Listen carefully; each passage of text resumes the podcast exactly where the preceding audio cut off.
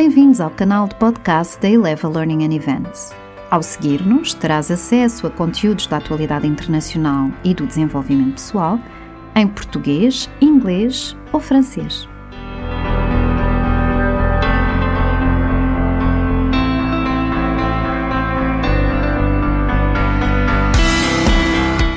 Atenção, perigo, formação gratuita. Entre muitas outras coisas, a Covid-19 trouxe consigo uma profusão de eventos formativos gratuitos. O consequente confinamento em nossas casas criou em nós esta falsa ilusão de dispormos de mais tempo, de dominarmos e controlarmos as múltiplas ferramentas de videoconferência à nossa disposição e de todo o conhecimento estar à distância de um clique.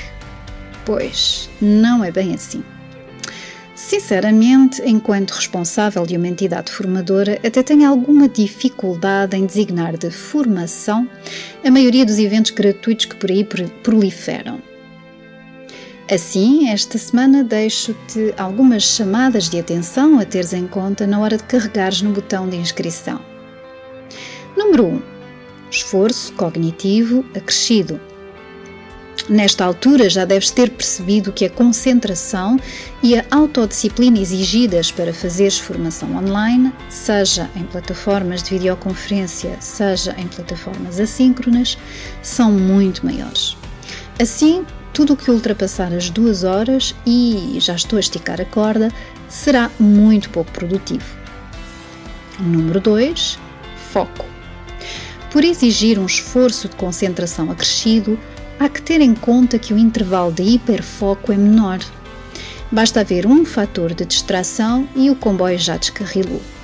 Além disso, o facto de a maioria das videoconferências permitir a gravação e o posterior visionamento dá-nos um argumento adicional para desligarmos e, quando damos conta, há uma dupla perda de tempo. Número 3. Avaliar o retorno da formação. Eu sei. Estás a pensar, aprende-se sempre alguma coisa. E eu até concordo contigo, mas a formação ser gratuita e ter um nome interessante não são critérios suficientes para te inscreveres. Já tratei o assunto num dos nossos podcasts.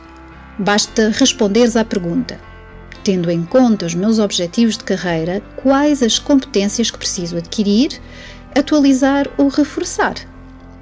A formação na qual estás prestes a inscrever-te dá resposta a essas lacunas? Se sim, pode ser, de facto, uma boa oportunidade. Caso contrário, não percas o teu tempo. Entidade formadora. Número 4, portanto. Investiga a entidade que promove a formação. Consulta o seu site e as suas redes sociais. É uma entidade formadora certificada ou, pelo menos, credível? Qual a sua experiência na formação e especificamente na área que está a publicitar? A formação é o CAI da empresa?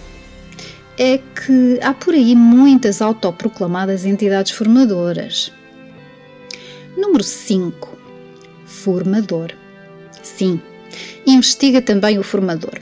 Consulta o seu perfil de LinkedIn e o seu canal de YouTube, se o tiver. O formador é de facto especialista na área da formação anunciada ou é uma paixão recente? Fez formação especializada na área? Trabalha na área há algum tempo?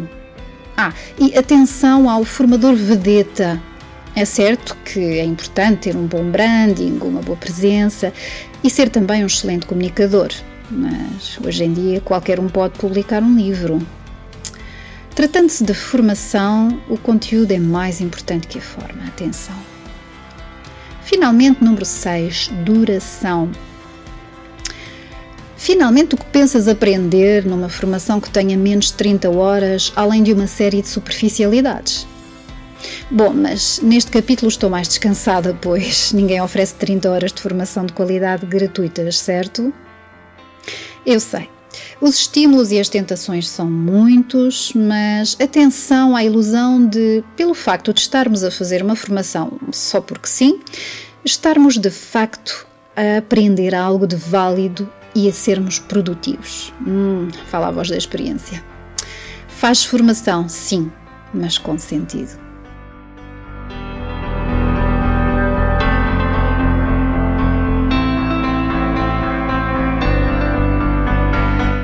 Obrigada por nos teres escutado. Se gostaste do que ouviste, subscreve o nosso canal nas plataformas habituais SoundCloud, Spotify e iTunes e para mais informações visita o nosso site em www.ileva.pt e segue-nos nas redes sociais.